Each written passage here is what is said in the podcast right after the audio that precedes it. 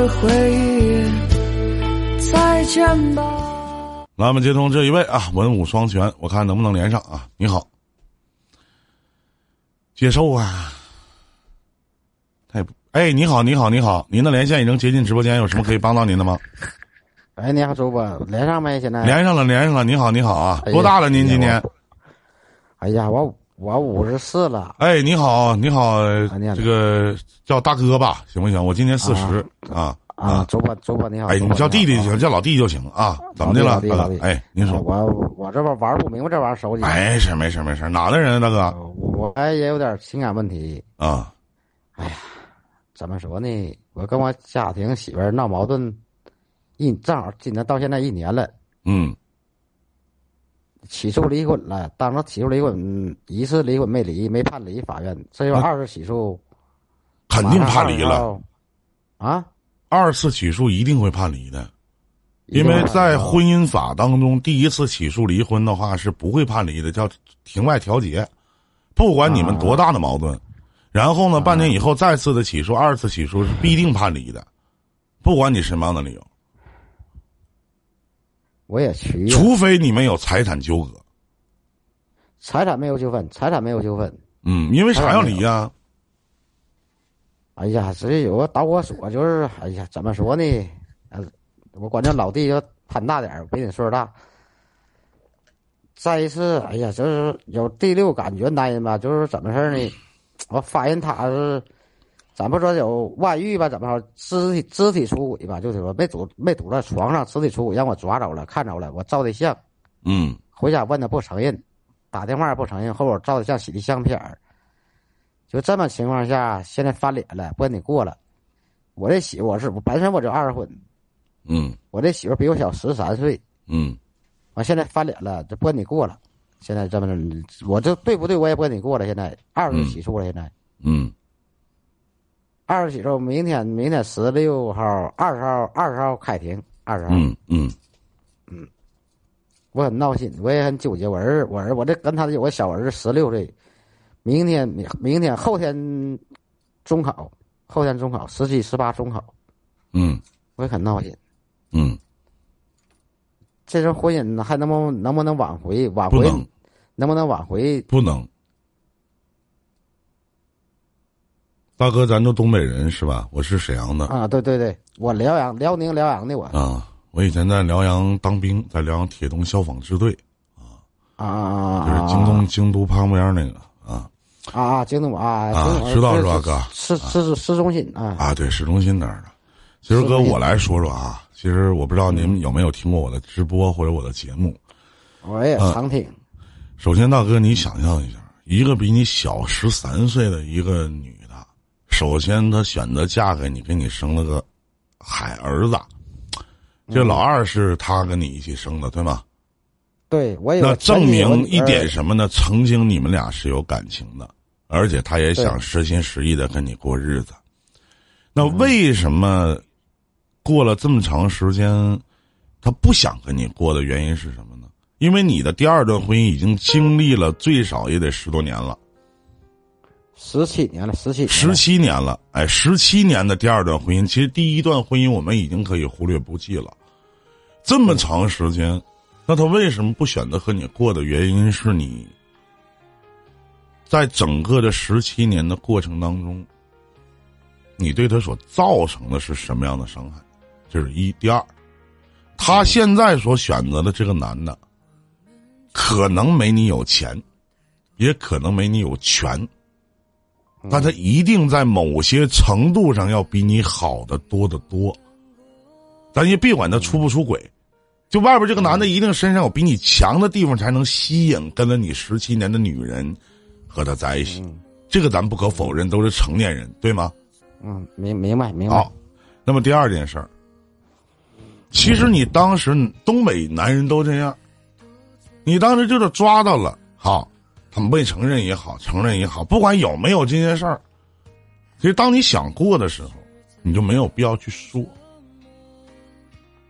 也就是说，在你想象不，咱不管说他跟这个外边这个男的在一起多久了，你反而成为了推助剂，成全了对方。已经二次起诉了，你再想挽回这段婚姻，已经不可能了。啊，就哪怕他跟外边这个男人黄了、分了、不在一起了，嗯他也不会跟你在一起。那现在呢？其实没有必要起诉，耗费精力，而且他现在根本都，咱别说谈爱了，甚至对你有极大的怨恨。我也不问你们俩生活之间到底发生了什么，这里边存在了什么，这都不重要了。重要的是，我希望给你这个中考的孩子留一个后路。只是希望这个年轻的妈妈能没事儿的时候回来看看自己的亲生骨肉，不要缺少对于孩子的关爱。毕竟孩子还那么小，而不是我没有在这段你讲的这个案例当中我去考虑你。毕竟咱说老哥死不死活不活已经这么大事儿了，对不对？所以说我希望你能为你这个孩子多想想。这段婚姻能走到现在是两个人经营的问题。你的女人能说是在十七年之后去选择和别人在一起，你谁也别怨，只怨你自己。我要是你，我不会怨她，因为她以前那么深深的爱过你，哪怕现在不爱了，找找自己的理由和原因。别把所有的责任都推在人家身上，出轨对吗？不对，咱得多问问自己三个字：为什么？为什么呢？嗯嗯嗯，他为什么要出轨呢？他为什么不选择跟你过了呢？为什么不能跟你真正意义上的白头偕老呢？可能老哥你头发白了，人儿没了；可能岁数大了，家散了。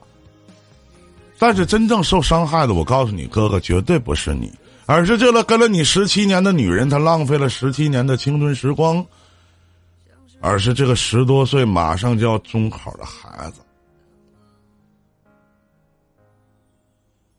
我这阶段吧也伤老心了，上老火了，也伤老心了。在我们闹矛盾之前，主播我打你，在我们闹矛盾之前，一八年新买的楼房，在辽阳市来说，不说一等一二等楼房，买完事儿之后，一九年我们俩就闹矛盾了。我发现的我发现的有问题了，就就这种事儿，但是没上没办法，先说上床，但是肢体接触，跟我回家跟我撒谎，我这接受我作为一男人接受不了，就产生矛盾了，争争执了几天，就不过非离婚不可。嗯我讲的这些，我相信老哥您是过来人，应该都明白，对不对？我说的已经很明白了。你不管你是一八年买的房子，或者说怎么怎么样，好好聊一聊。过是过不了了，而且我明告诉你哥，就是啊他想跟你过，你心里你也过不了这个坎儿。何况人家这么对对何况人家那何必还在挽留什么呢？就是给自己孩子留条后路。还有，是过了十七年，但是呢，一旦他离开这个家，他只是你亲生儿子的生物学上的母亲，跟你一毛钱关系都没有。作为过来人，我希望你能争取自己最大的利益化。啊啊啊！明白，抚养费这那我利益化呗。最起码，不不不不不，不是抚养费的事儿。我要是你，啊，选择离婚，你们在一八年买个房子，这属于夫妻共同财产。写的儿子名，写的是啊，那行，我要是你这个抚养费，我一分不要，就当他十七年，要还是人吗，哥？啊啊啊啊！那还是东北男人吗？啊啊，明白。哎，多了，我弟弟没有什么要劝你的，我只是说离婚，那就好合好散，你也没什么能留给他的。我相信，对，跟了你十七年的嫂子，她也没想要什么，那你也别拖人家直接打个电话，咱离了吧，也别起诉了。我觉得你心意已决，电话，没有换号了，一定拉黑了，联系不上。那就法等法院起诉，起诉完到法院，你说我同意离婚就完事儿了，别的没了。我只是你只需要在这个法院的判决书上一定要标明，一千就是你就不，你先听我讲完。在法院的判决书上一定要标标明，他得多长时间来看看孩子，或者礼拜六、礼拜天过来接孩子，陪孩子玩玩。因为对于一个男孩子来讲，母爱嗯和父爱一定一样很重要。希望不要影响孩子的学习，能走到今天还是那句话，谁也别怨，就怨咱自己。怨自而且抚养费，我要是你一分钱一点不要啊，因为跟了你十七年的一个女人，就当你去还一还你对这个女人的亏欠。明白，嗯老弟哥明白明白，哎。你说的话我理解，嗯，特别理解，谢谢。特别理解，嗯，另外我还有事儿，先别撂，老弟，啊，您说别的朋友同事劝我说，让我带我儿去看能挽留了，让我带带我儿上法庭，我带不带我儿上法庭？劝他妈挽留他妈，不可以？这观点，那是大人的事情。难道你希望你的儿子？我要是你，我连儿子告诉都不告诉。你希望你的儿子已经成年了，希望让你的儿子知道自己的妈出轨吗？希望让你的儿子知道自己的妈外边有人吗？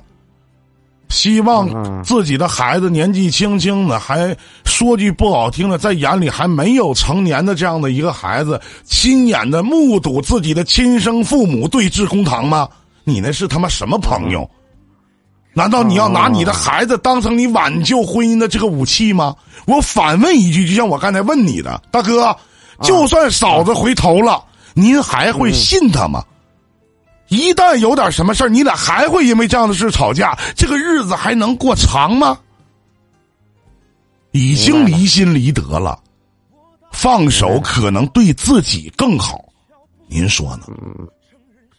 是，别听你那些所谓的朋友说那些屁话，嗯，主播，谢谢你，大哥，我只是是希望在未来的生活里边，一切如您心愿，多挣钱，咱少生气。人生这一辈子没有过不去的坎儿，谁能陪你走到最后，得看自己是怎么做的。对，再见，哥，祝你好运。嗯，再见。谢谢主播，谢谢老弟啊，谢谢谢啊。